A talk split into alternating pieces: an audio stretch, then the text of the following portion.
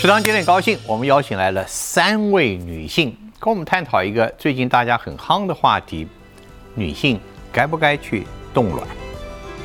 其实女生的卵跟她的年龄是一样大的，可是大部分人都不知道，因为像男生的精子，它是每天制造新的，所以每天都是新的精子。这是我，对对，是。我三十七岁，我就有去看过医师，然后就有测过我的卵子储存量。当时去检查的时候，医生就跟我说。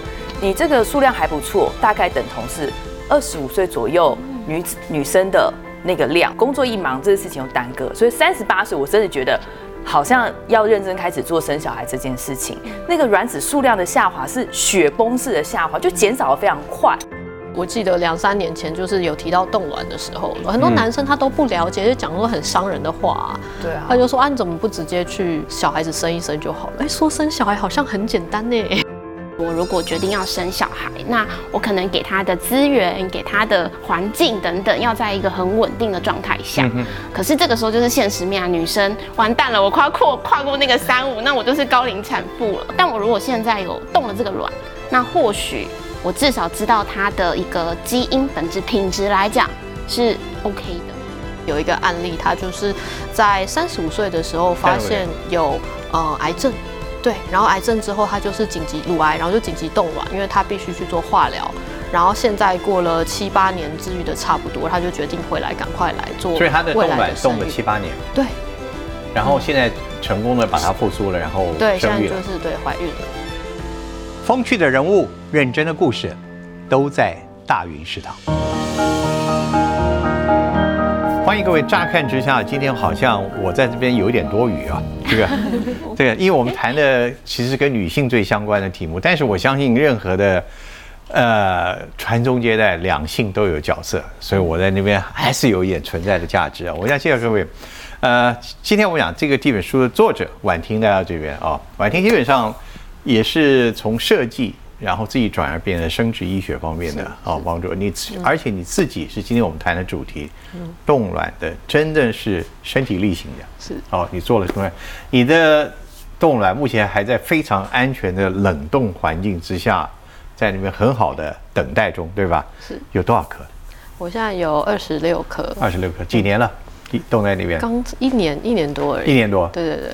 你准备多久唤醒他们？唤醒他们，我希望当然是越早唤醒他越好。讲起来是蛮好玩的，他就是唤醒，事实上就是经过一个手术之后，他们是多很低的温度，对不对？对，负一百九十六度的液态氮，而且可以科学上来讲，它可以无限期的冷冻下去，对吧？对，我们就是大概是十年，然后还是可以续约的，对十年续约，所以。还没决定何时唤醒他们。不过对你来讲，你知道这些，你的应该是你的你的生命的一部分正在安详的等待着。对，我觉得就比较心理上会比较踏实吧。嗯嗯，因为就感觉卵子已经冻龄了。OK，好。美萱是，我应该恭喜你，你是刚刚做了新的妈妈哦，对，龙凤胎。现在他们两个小朋友多大了？快四个月了。四个月，哦，那那好辛苦啊，我觉得啊。但是四个月小孩带两个，而且双胞胎，这个这这个带起来，你觉得最困难的是什么？就是两个同时哭的时候，我就算是玩那个递奶嘴比赛一样，这个一递上去，然后不哭了，然后这个又哭，赶快递上去，然后这个哭两声，然后奶嘴掉了，赶快再递，再递，再递，然后两个就同时大哭的时候是比较手忙脚乱。动作，你现在你能不能看出他们已经有有差别？有差别啊。有差别，我觉得弟弟就比较容易 喜喜欢讨抱抱，嗯，对，那姐姐就是吃奶嘴就 OK。这个龙凤胎是试管婴儿，对，因为你签自然的怀孕，后来不顺利，嗯，所以你做了试管婴儿手术，对。但事实上来讲的话啊，在之前，你曾经也有跟别人讨论过冻呃冻卵这件事情吧？对，因为其实我三十多岁的时候，我阿姨她住国外，所以我觉得相对来说她是那个想法比较呃前卫一点的长辈，她就有跟我提过说，美萱要不要考虑看看冻卵？但我当时就觉得说，我对她完全不认识，我觉得为什么要冻卵？我对冻卵的印象就是两个字，就是贵，嗯，跟痛，嗯，对我就想说冻卵好像就是要花个十几万，那我觉得为什么我要花个十几万？去做这件事情，我就赶快来找男朋友、找老公结婚生子不就好了？嗯，对。当时因为年轻，我也不觉得找男朋友、找老公会是一件这么难的事情。结果没想到，其实我是到三十七岁我才结婚，嗯对。才找到老公结婚。那中间你看，其实我又就后来所以生孩子这件事情就变变得有点要就很急。你要开特快车，对我就要特快车，所以现在回想起来，你看，当然现在已经做一个很幸福的妈妈了，但是也是透过生殖艺术的对。帮忙。你会觉得当时不去做冻卵是错过了一项选择吗？我觉得会。其实我觉得有后悔，可是我现在想起来，我刚好这个婉婷在这边，我想以他的例子，他后来还是哦，透过不管怎么样，最后现在做妈妈了。所以当时即使他冻了卵，他可能有两件事情，一个可能是他就用那个冻的卵，对。然后完成他的，或者就是他现在觉得那个卵你你不需要了，那个以后再说吧。总而言之，那个冻卵跟他现在作为一个妈妈，其实好像没有划等号，他还是可以做一个很好的妈妈，他不必冻那个冻那个卵。嗯，你觉我得？会觉得，像我自己做冻卵，其实是有一个 Plan B 的概念。我当然希望，如果可以自然的话，自然生。但是因为我想要生两胎嘛，所以第二个我可以使用我年轻的卵啊来来用，这样子，我觉得也还不错。呃，所以现在告诉我们，嗯，女性的卵跟生命的周期到底之间的关联怎么样？尽可能简单的告诉我们，什么叫做卵子也会跟我们一样老化？对，其实女生的卵跟她的年龄是一样大的，可是大部分人都不知道，因为像男生的精子，它是每天制造新的，所以每天都是新的精子那。是我，对，对，是，对。可是女生的卵子的部分，其实在婴儿在胚胎的时候，它就在已经身体里面已经形成了，然后大概就是数万颗，然后你每个月会排掉数百颗，然后有一颗会变成月经，然后就其他数百颗它会随着你的代谢就消失掉，所以它就会越来越少，越来越少。而女生过了三十五岁之后，也就是法定的高龄产妇，她的卵子品质就是直线这样往下降的。对，所以在那个时候，她的卵子的品质，包含她的基因还有老化的状态，其实都会变得比较严重。那就是为什么其实政府在三十五岁之后，很建议高龄的呃想要生产的妈妈去做羊膜穿刺，去看小孩子有没有什风险么对对，去去检查这个风险。嗯对，大概是这样子。所以我们再以这位妈妈来做一个样本。如果说三十岁，她听她那时候是阿姨告诉你，对阿姨对不对？她那个时候如果动下了这个卵子，嗯，跟这一次她借由试管婴儿手术成功诞生的两个双胞胎的这个这个卵子，嗯，其实已经有时间差了，是，嗯。可能可能可能，不弱三十岁的那个，呃，对，基本上是应该是不哇，会的。吃亏了。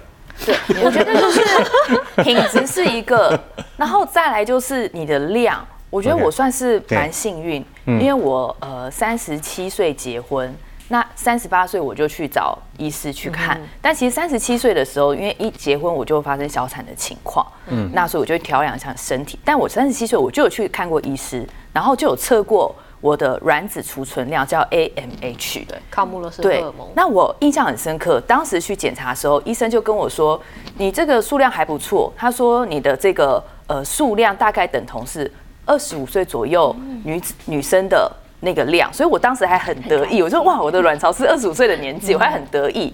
但是因为当时我就还在调养身体阶段，工作一忙，这个事情又耽搁，所以三十八岁我真的觉得。好像要认真开始做生小孩这件事情，然后我再去找医生，真正要开始做试管，又再测一次你的量。当时医生就只有跟我讲说，哦，你的这个量也算算还可以，大概比你实际年纪有年轻个两岁，所以有大概十岁的一个下滑的那个数量，所以那个卵子数量的下滑是雪崩式的下滑，就减少的非常快。嗯，但是我觉得我还是算是幸运，就是取出来的卵子数量还算多，嗯，所以顺利就是做了试管。我相信，我相信您的这个现在跟那时候是一样的幸福啊，这小孩一样幸福。但是按照生理学来讲，时间差会造成一些差异。所以您建议的女性究竟在什么时候来做这个冻卵的考虑？以目前来说，我觉得二十接近三十岁的时候可以开始思考这件事情。思考的问题。对，如果没有打算马上结婚，啊，迈入家，三十岁以前是因为他可以靠着自然生育，而且他的卵子而且可以开始思考。然后三十岁之后，如果真的没有马上结婚生小孩打算，就可以开始讨论这件事情。因为我觉得从女生知道这个概念到直接执行，可能中间还有一两年的时间。啊，那个思考，那什么时间是是截止期限？截止期限，我觉得其实在四十岁，如果你还有卵的话，其实都是还是可以考虑的。四十岁以后会发生什么困难？四四十岁以后，就是你的卵量可能会变少。那可是当然每个人的身体状况其实是不一样的，所以那时候如果取卵的就会变得比较复杂。呃，会变成就是说，你可能要多次取卵，因为像我们有遇到一些案例是很年轻，但是因为他卵巢早衰，也就是刚刚讲的那个 AMH 值非常的低，就是接近更年期，那他第一次取的卵量可能就不够。那如果要为了未来能有一个健康宝宝，可能医生会建议说，那他可能要做两次。嗯，所以这样子，所以年龄越高，你的卵子情况、你的排卵情况都会变得更加复数量杂和品，质然后你最下后的手术最后的成功率也会有变化。对，会有稍微有些变化。那可不可能四十岁以后再取的卵子，真的跟三十岁所取的卵子最后诞生的孩子会有差别吗？但是，因为我们今天在选择卵子的品质的时候，其实我们也会做一些基因上的检测，就是让大家都能够生出健康宝宝。所以，其实能够顺利怀孕的，我觉得相信品质应该都是应该都没有问。题对对所以我们谈论的是是就是最最大问题应该是那个风险。对，风险还有那个几率的问题，因为比如说，呃，可能在三十岁的时候，你每一颗都可以使用，但是在四十岁的时候，你可能二十颗或十五颗只有两颗可以使用。嗯，对，所以就会变成说，你可能要花所以我们谈的就是一个黄金的窗口，三十到四十岁黄金。受孕期吧。黄金的窗口，就在那个时候是吧？好，黄金窗口，我们也到我们今天第三位来宾 Betty。Betty 是一位营养师，对不对？是你你的年龄还没有到三十，快了，明年。虚岁？很接近，没关系，没关系，对，很，那你现在未婚，呃，对我未婚，有男朋友，有男朋友，想成家吗？呃，一定是会的，但是因为还有很多多方面的考量，所以什么多方面考虑？我每次 很多啊听，我觉得都是借口的。但是有时候女生真的就是会想很多啊，对就是面对你所以人生他算是个，典型是吧？我觉得真的就还是因为我的时间吗我的年纪吗年龄的已到，而且事实上已经晚了一点了。对然后他又有这么多考虑，对，虽然什么事情选择好像都是可能，但是他有这么多犹豫。好，对，所以你对冻卵这件事情，就会变成像刚刚执行长说到你也听大家讨论了，对不对一个 Plan B 的感觉，？Plan B，或是更多 Plan 的感觉。你的 Plan 为什么把它当成一个 Plan B？应该是这么说，对于生小孩这件事情，我不会恐惧，或是我不会不想生，因为像现在很多年轻的女性会觉得两个人就可以过得很好。可是我会期待说，或许我如果决定要生小孩，那我可能给他的资源、给他的环境等等，要在一个很稳定的状态下。那其实我现在也不是说没有办法，但或许我过个几年，那我可以给的环境或是我更轻松。可是这个时候就是现实面啊，女生我过个几年可能三二、三三、三五，哎，完蛋了，我跨过跨跨过那个三五，那我就是高龄产妇了。那或许我会花更多心力思考，呃，我该不该生，然后就会很纠结。但我如果现在有动了这个卵，那或许我至少知道它的一个基因本质品质来讲是 OK 的。呃，但是你并没有放弃，一旦你结婚之后，用自然的怀孕的方式生，不会，不会放弃对不会。所以那你的丈夫。就是未来丈夫吧，对这男朋友一定有他想法。那你现在这么紧张干什么？哎、会耶，其实我不确定是男女生的差别。我对确实我男朋友会这么。难道你会认为他不行吗？是不会，只是 没有，我在我在我在我在我在揣摩那个男性的想法，对不对？男性的想法确实啊，但这只是我男朋友，我不确定是不是所有男性。好，那我男朋友其实是跟呃大我一岁，他的想法会是觉得说。没错，你动这个卵品质或是等等都会是跟你五年后比好很多，嗯。但是不要忘记你本身的体力老化也是没有办法动在那个年龄，嗯，对他会有这样的思考，那他不会说冻卵这件事情 no，但是他会觉得我可能换一次，可以想你三十五、三十六岁把它取出来，然后你他可能觉得我的体力、你的身体其实也也是老了，他的角度是切入是这样。所以他给你的建议是什么？他给我的建议是我自己想清楚啊，卵子是我自己的。但是我们我们可以这样猜想一下，他的想法是赶快做一个决定，你就从了我吧。对，然后 做一个决定，然后去结婚，然后我们就看看赶快生个孩子，就这样子吧。所以他认为这一切的所谓的 Plan B 或者是前置的考虑都好都多想，对。所以你现在还没有做决定，对，因为我想说我二我我大概时间点可能落在也是三十三十出头吧。嗯，像像我就是啊，我当初就是阿姨跟我讲要冻卵，我完全没有做这件事情，但殊不知就是六七年之后，其实我如果当时有动，我就会用上了。好，你现在有一次机会了，你对有什 给我一个建议？就，我真的觉得现在回过头来看，我觉得投资自己是非常重要的，和把自己的状态维护好，因为这些东西是当我年长之后，我用钱我也买不到的。嗯，所以我会觉得说，如果当时年轻的时候我有做这件事情，那就是对我自己的一个投资。嗯，那用不用得到，那是另外一件事情。但你看，我就用，像我就真的六七年后就用到。那我如果六七年后我没有用到，我也会觉得说没关系，那就是一个投资，就是有点类似买保险的概念。我其实也会想是很多事情是你。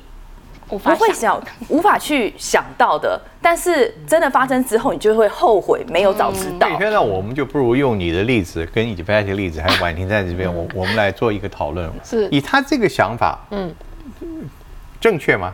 就说是，虽然他最后还是可以靠试管婴儿手术，但可能他他就可以选择。更早一些的卵子，对他可能就不用那么纠结，因为通常做试管婴儿可能就是比较难以怀孕的状态下，可是因为你在做冻卵的时候，你是一个健康年轻的女生，所以你取做的卵子都是品质比较好的。所以，我们她这位妈妈来讲的话，她如果当初已经冻了卵，啊，她的自然怀孕真的因为高龄发生了困难，嗯，然后把那个卵复苏之后，是，然后植入。植入，嗯，它可能生产会更加的对，而且它会可能也不用经历前面的一些疗程，它就是很顺畅的，只要植入然后就结束了。所以这就是一个所谓的选择，你你如今没有的选择，对不对？嗯。那第二个问题，他刚刚提到的，嗯，贵，嗯，对。到底告诉我们，现在冻卵这东西到底要花多少钱？其实冻卵在台北，哎，台湾的均价差不多是十到十二万左右一次。呃，就是整个疗程的 package 加起来，而且没有公费补助，对，不像我们的生育，对，目前是没有公费，没有，因为我看到这很有很有意思，对，我们看到了生育补助。办法里面有对，在我我分享，在去年七月的时候，政府为了让谁就这个国安危机，因为大家都不生小孩，所以就是只要来做试管婴儿的夫妻，在四十五岁以下都有六到十万的补助，而且可以补助六次。其实对很多小资族群来说，这是一个很大的福音，因为很多人会觉得，哎，试管好贵哦，我是不是应该再拼一下，再呃补个身体，或是拜个佛，然后我就可以自然怀孕，这样就一直拖延不去做试管。但这样的补助其实就是政府希望能够提升出生率。但是，可是对冻对于冻卵这件事，他就觉得哎，没有 KPI 啊，小子还好，小孩子还没有出来，所以他们现在就只补助，就是已经要生宝宝的，就是预计做试管，然后有活产的这样的夫妻。但是。话说我我看到这次在竞选的时候，又有候选人提出冻卵应该要有补助了。没错没错，就是有几个议员他们就有在讨论这件事，因为可能就是因为现代是一个社会趋势，就是女生对职涯的想法还有教育文化，他们就可能没有想要马上结婚。你们三位都赞成要补助吗？哎，当然，当然，当然，当然。其实我都是做事。不过，我看他如果补助，他可能立刻就加速你的决定，对不对？因为确实在我这个年纪，金钱没错，真的，当时也是这个考量。因为像这次我做试管，我就是受惠者，嗯，我就有拿到那十万块的补助。那我觉得真的的确。你的总体费用一下子可以减少十万，你真的就不会再犹豫的时间直接去了，对，就会觉得说好，那那就去了，因为有时候东西很贵，你就会考虑很久嘛。对。但是如果你负担没这么重，经济真的当然还是一个很重要的。所以你刚刚满婷告诉我们，十到十五万是在台湾的差不多，十到十二万，十二万左右，就是就一个人大概平均大概十万上下。那这个过程大概要多久？过程如果一切顺利的话，大概两周，两周两两周就结束。我在月经来，然后但取出来之后，嗯。要你要冷冻保存嘛？是这个保存的又要花保存费，一年一年多少钱？一年大概五千到一万之间。哦，又是一万块钱了，五千。将来我要把它拿出来，是不是又要有费用？对，就是会有一个植入的费用。把叫醒要钱嘛，对不对？就是如果你要使用它的话，变成呃变成胚胎，如果你要植入，那个植入的费用有多少？大概是我想一下，大概是五五五六万左右，有五六万，对，加上所有的一些 package，所以我们谈的应该是二十几万的钱，二十万有二十万吧，二十万以内，大概呃，它其实就是跟一个试管的费用差不多。所以我们当时现在来讲，你你不知道什么时候会用，嗯，但是基本上这我们谈的一个预算是一个差不多二十万，对，对你来讲这二十万这个数目怎么样？嗯。呃，就是会变成是我现阶段也会去思考的点。老实说，我自己就是跟主播比较不一样，我不怕痛，而且因为可能我也知道这个手术也没有想象那么可怕。对，那确实经济的点会去思考。可是这个就是一个刚刚提到一个重点，我也会担心。现在思考的好，举举例二十万好了，那未来我到三十五、四十岁，我花四十万可能也买不回来。嗯，没错，对，可能会有。对啊，对所以这就是嗯想很多的一个好点啊。这个手术费用未来可能会低，还是可能会更变得更贵？我觉得只可能越来越高，因为其实这今年我们的呃主要的药药费就有涨了一波，嗯所以应该是全台的所有生殖中心都会微幅调涨，不然本来其实是十万而已，但现在就会拉稍微拉高一点点。那那还要早点去做了。可以的。话，我我说我这样，所以才会有我们民意代表有人主张对这个是冻卵要有一些可能有一些公费的帮没错忙啊没错，鼓励大家去去做这个。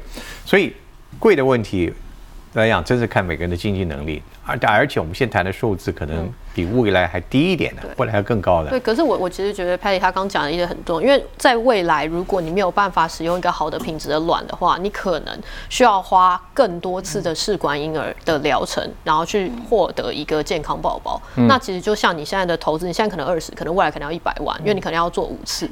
其实以台湾平均来说，就是一年大概做四五万个试管的 cycle，但诞生大概一万个，所以你这样平均下来，一个人可能会做到三到五次之间。嗯因为以一个比较难孕的状态下，嗯好，痛的问题呢？痛的问题，我因为我也不怕痛，所以 呃，就他们大家比较担心，的就是说我们在施打排卵针的时候，哦他要打排卵针对，你要自己打在肚子上面的脂肪层。那对我来说，我是没有什么感觉，可能因为我脂肪比较厚吧，所以就没有什么感觉。但是，但是大家会比较担心要一直打针，但是现在其实有长效型的排卵针，所以在这两个礼拜里面呢，可能只需要打三次针这样子。所以基本上它到底有没有在整整体过程中，包括排卵，包括最后取卵，嗯，手术过程，呃，甚至可能要动用全身麻醉，有没有风险？风险的部分其实也是有些女生会考虑的，就是大家如果有网络上有找过资料，有听过冻卵，可能就有一个风险叫做呃卵巢过度刺激症候群 OHSS，但这个风险率大概是零点二到一 percent 左右，非常的低。对，那现在我觉得医学进步倒是不用太担心。哦，所以看起来问题不是那么大，但我们吃点蛋糕吧。对，我都忘了分了蛋糕，来来来，谢谢谢谢，还是你们要选择别样，啊没这个问题，这是可以的。焦糖的，给你焦糖的谢谢，都 OK，都 OK 吗？奇怪，你是除了结婚问题之外，蛮其他蛮。可以，对，有可能。对对对，所以我觉得看起来现在，那你先婉婷告诉我们，你你未婚吧？是而且对婚姻来讲，应该不是什么有有太大的阻碍在你面前。你为什么要去做那时候？你的考虑有什么不一样？我那个时候其实是在英国创业，那在创业的时候，其实就觉得哎、超级超级忙，然后很多事情都就觉得自己的呃人生跟工作都做得这么有井然有序、条条，就是 project manager 的这种概念，那我就觉得我的自己的声誉是不是也应该做一点规划？可是我那时候会想说，真的要动卵，是因为我在英国也有教书嘛，那那时候我有一个学生，他就。冲去冻卵了，然后有一天他就拿着他的笔记本给我看，他说：“哎、忘我我今天冻卵。”然后就把那个卵子的照片贴在笔记本里面，然后我就超级 shock，因为这是我身边第一个认识的人实际去执行冻卵。对，然后这是第一件事，然后就所以后来冻卵这件事情就在我心里面有埋下了一个种子。那接下来又遇到我一个同事，那我同事她其实就是一个非常典型的女强人，那她其实年纪现在也比较大了，在跟她的男朋友十年交往男朋友分手之后，她的关系就是维持一个比较不固定的状态。那我就看看她，我就觉得虽然我跟她非常好，可是我就会觉得，哎、我未来好像也是想要有一个稳定的对象，也有结婚生小孩，所以后来。回到台湾之后，我才决心就是说去做动乱，就是有很多小的因素累积而成的。所以如果没有生命中碰到这两位，哦，他们那个生命中的故事给你带来刺激，你可能到现在也不见得会采取用冻卵的。其实我觉得还有一个就是像没呃，可能还没有找到理想对象吧，我觉得这也会是一个小小的一个推力。嗯对，因为我就没有办法决定我什么时候可以遇到呃可以长期交往的对象或是伴侣嘛，那我就可以，那我就想做我现在自己可以做的事，情。如果这样子来讲的话，冻卵这件事情可不可能反而助长了某一种晚婚的心理，反而对于找对象这件事情会变得更不积极了？其实我觉得我是反过来的，就是嗯反而就是因为未来想要自己的小孩才去冻卵，而且找对象跟冻卵这件事，它其实是同时并进的。嗯，你不可能因为冻卵就不找对象，因为白马王子不会从天上掉下来，你也不会走在路上撞到他，所以你两边都还是要积极的进行处理。只是我就能做我这边自己可以掌握的事情，就是先把卵子在最好的状态下先冷冻起来。那男朋友还是要努力找啊，因为真的这是要努力才有的。好，那所以现在我们看看，呃，全世界来讲，你了解现在这个冻卵，它的技术到现在多久了？然后世世界上现在为什么我们看到是最近这几年讨论的特别多？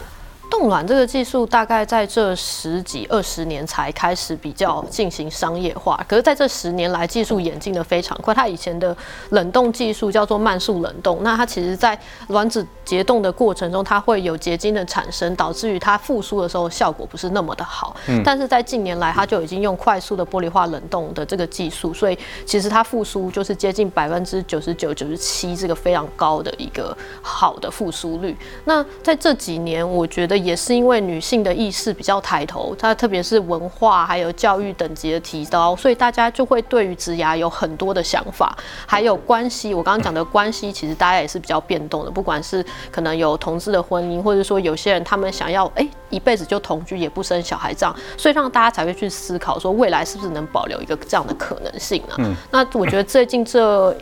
一两年真的有比较多明星 KOL 或是艺人，他因为植牙的关系而选择先把他的卵子冷冻起来，我觉得也让大家开始讨论，就是比较容易接受这件事情。你现在看到的这个题目来讲的话，你有听到一些社会上不同的意见吗？我这边其实有蛮多朋友，他们是有说，哎，我动了没有用啊，反正之后我也交不到男朋友，就是他就是有一种负面的感觉，因为他其实很早就知道冻卵这件事情的。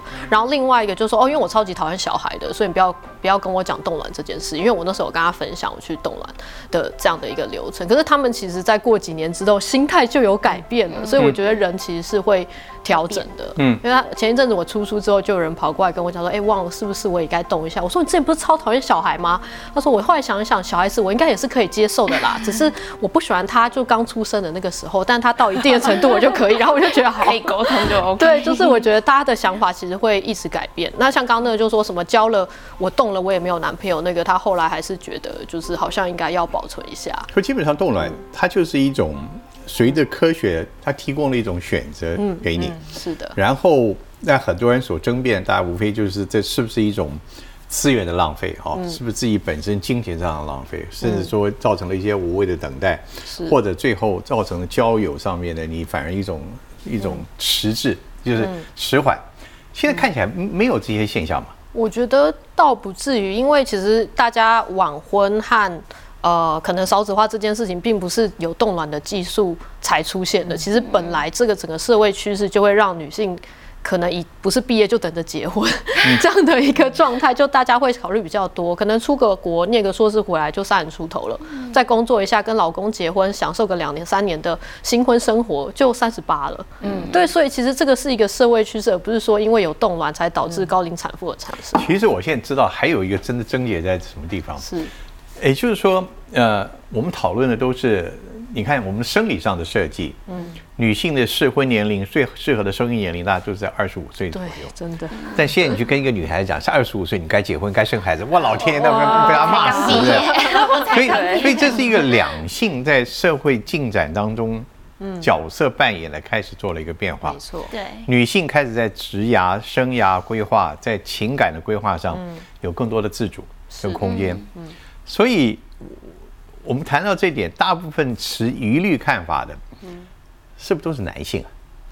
我觉得现在的男生他其实也蛮开放，他开始了解之后，因为他其实可能也不知道，他觉得卵子每天都是新的呀，就跟他的精子一样，所以他一开始其实也不清楚。但我那时候有遇到情侣一起来找我聊天，他会觉得说，哎，这样其实蛮好的。甚至有先生说，哎，我太太蛮年轻的，那我之后还想要再生第二胎，那是不是可以先请他来冻卵或是冻胚胎？他们其实就是走也是蛮开放。当他们有了解这件事情的时候，嗯嗯，因为一开始我记得两三年前就是有提到冻卵。的时候，就是跟朋友在做讨论的时候，很多男生他都不了解，就讲说很伤人的话。对啊，他就说啊，你怎么不直接去直接去小孩子生一生就好了？哎，说生小孩好像很简单呢。对啊，或是觉得做试管也是啊。之前我也听过有朋友讲说，做试管的小孩出来好像就是会比较可能类似比较不健康或是什么。可是其实完全没有，但是其实完全没有。对对，当时我听到我说啊，是哦，会这样，我也会。有一点这样子的刻板印象，可是担心。但我觉得就是因为我们出自于我们不了解，你真正认识之后，你才会知道哦，原来是这样。因为大家都认为有很多的观念可能还停留在那叫做非自然方式，对对。非自然方式它就会带来某一种的怀疑的眼对，光，或是他觉得这是不正常。嗯。嗯，所以冻卵也讲这个，你刚刚讲的，我我很惊讶，就在两千年前讨论还是一个歧视啊。对，他是有一种说，哎，你干嘛要去做冻卵？你好好的好好的女孩子不去交男朋友，做什么冻卵？就是类似这种概念。而且甚至其实，在一年前，就是有一个朋友他也去动，然后他有在他的现实动态上分享，就很多亲戚就是私讯他说啊，女孩子做什么冻卵，你怎么样？就是很很奇怪的那个观念，然后他就非常的傻眼。可那是年纪稍微大一点的长辈，他们可能真的不了解，就觉得做动卵很前卫。要做冻卵这件事，还必须要当成秘密。有哎，真的有哎。我不懂，我我也不懂这这为什么是个秘密？我觉得也是因为不了解，我觉得是出自于不了解。那人类很容易因为自己不了解，然后顺着自己的想法去觉得人家做的事情是错的或是不正当的。那他的点也是因为他觉得。呃，冻卵是我自己的权利，跟我自己想做的选择，钱也是我自己花的。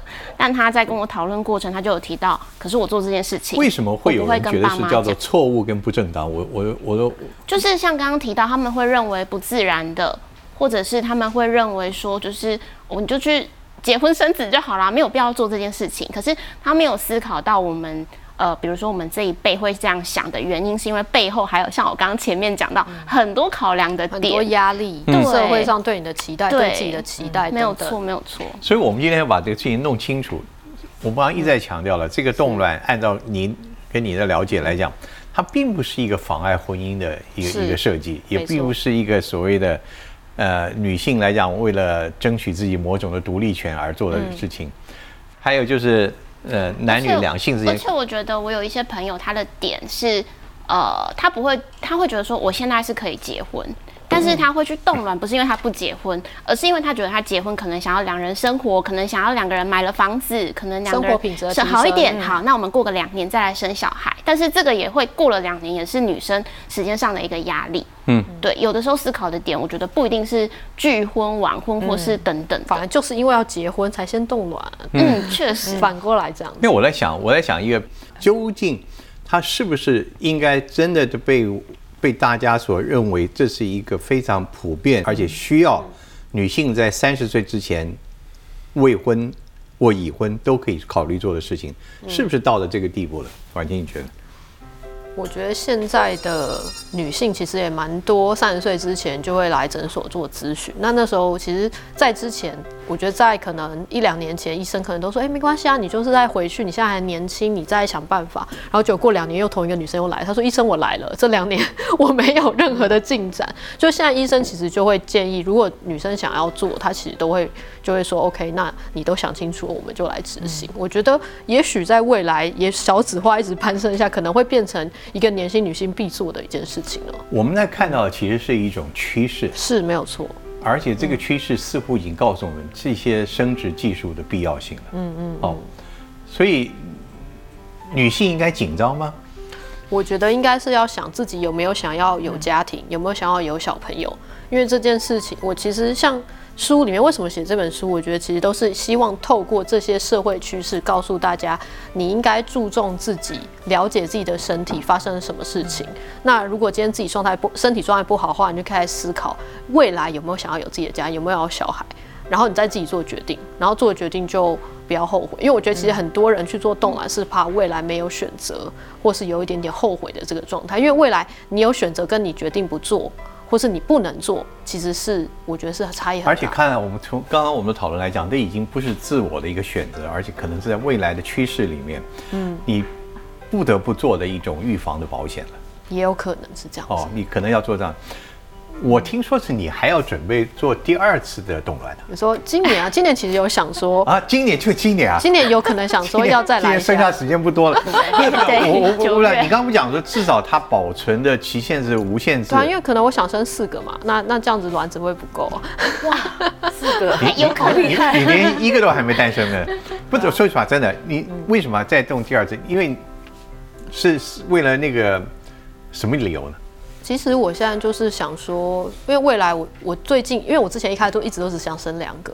但最近就有慢慢有想说，哎，是不是可以再多生一点？因为我觉得未来热热闹闹，感觉好像也不错。而且现在大家都生超级少的，可能生了一个就说风度，嗯，这样子对。然后我就想说，哎，那如果未来想要生两个以上，那我我我想要多存一点。像你现在服务的诊所来讲哦，你们呃到目前为止。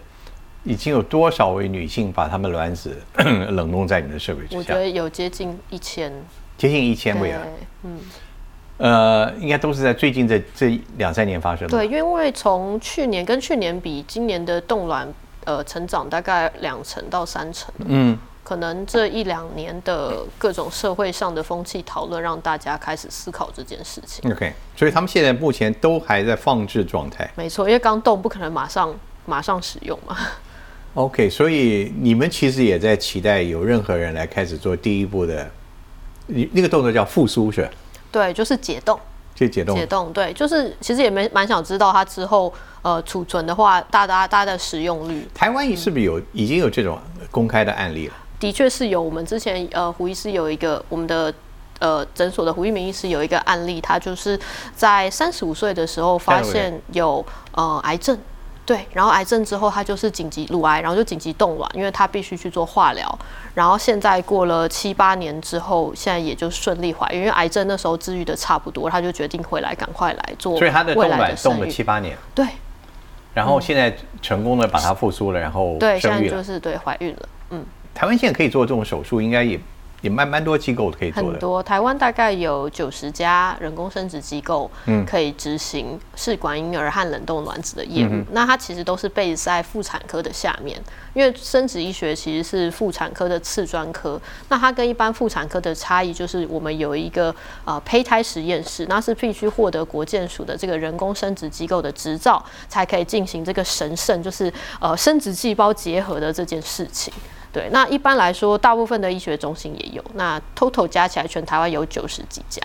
所以你们将来第一个应该是准备想争取公费的，或者是一个补助，对不对？没错。然后也许在法令上有更多的照顾或更多的完善。哇，那你们要组成一个团体了有啊，就是我们最近其实有在想说，想要成立一个冻卵的协会。嗯。对，因为其实女生对这一块冻卵就是比较新的议题嘛，她很多事情其实不了解，然后甚至就是像可能有一些长辈就说，哎，那这样子冻卵生下来小朋友是不是健康正常啊？像这样长辈的一些疑虑，其实我们都可以做一些。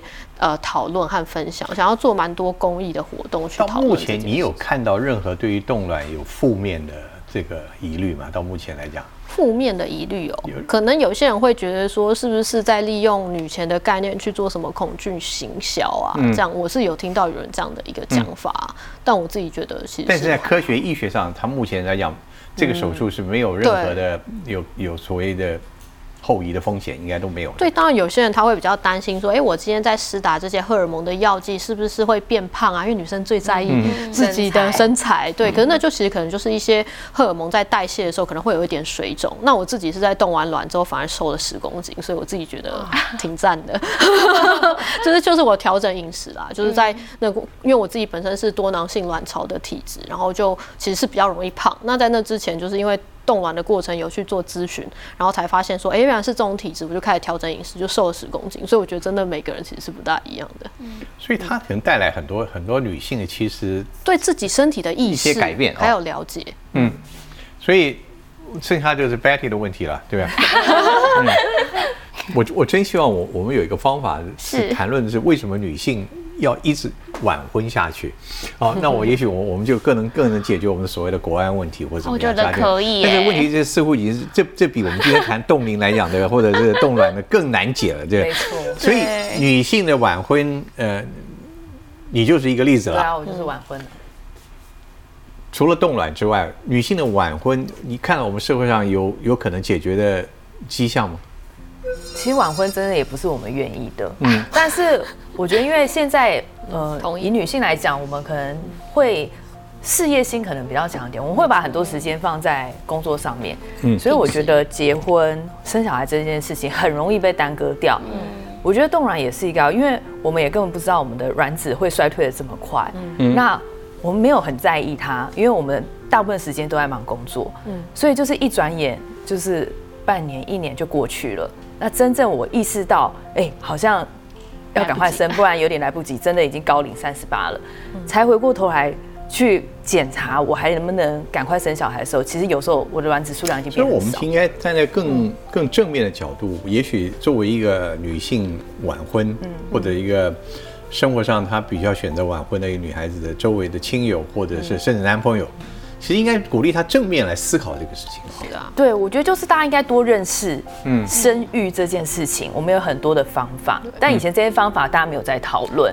我们也不知道，所以我们不会分时间去关注这些事情，只会老板交办的工作，我们赶快把它做完。但是我们并不会说，哦，生育这件事情所交办的工作你也要去执行，我们不会去把这么多的心力放在这个上面上。那我觉得很容易就错过了。嗯，像我当时我就是我没这个概念啊，我当然不会花时间去研究。所以千万不要说你为什么不早点生？对，我是觉得生不生小孩，其实对男生和女生都是影响他人生非常重要的一件事情，本来就应该要慎重考虑。那我觉得透过冻卵这件事情，可以让你第一个检查身体的话，了解自更了解自己的身体，知道自己有什么选择。假设我今天卵巢早衰，我就去做一些动作。那假设我今天就决定这辈子就是不要生小孩，我觉得非常好啊，因为你对自己做的决定。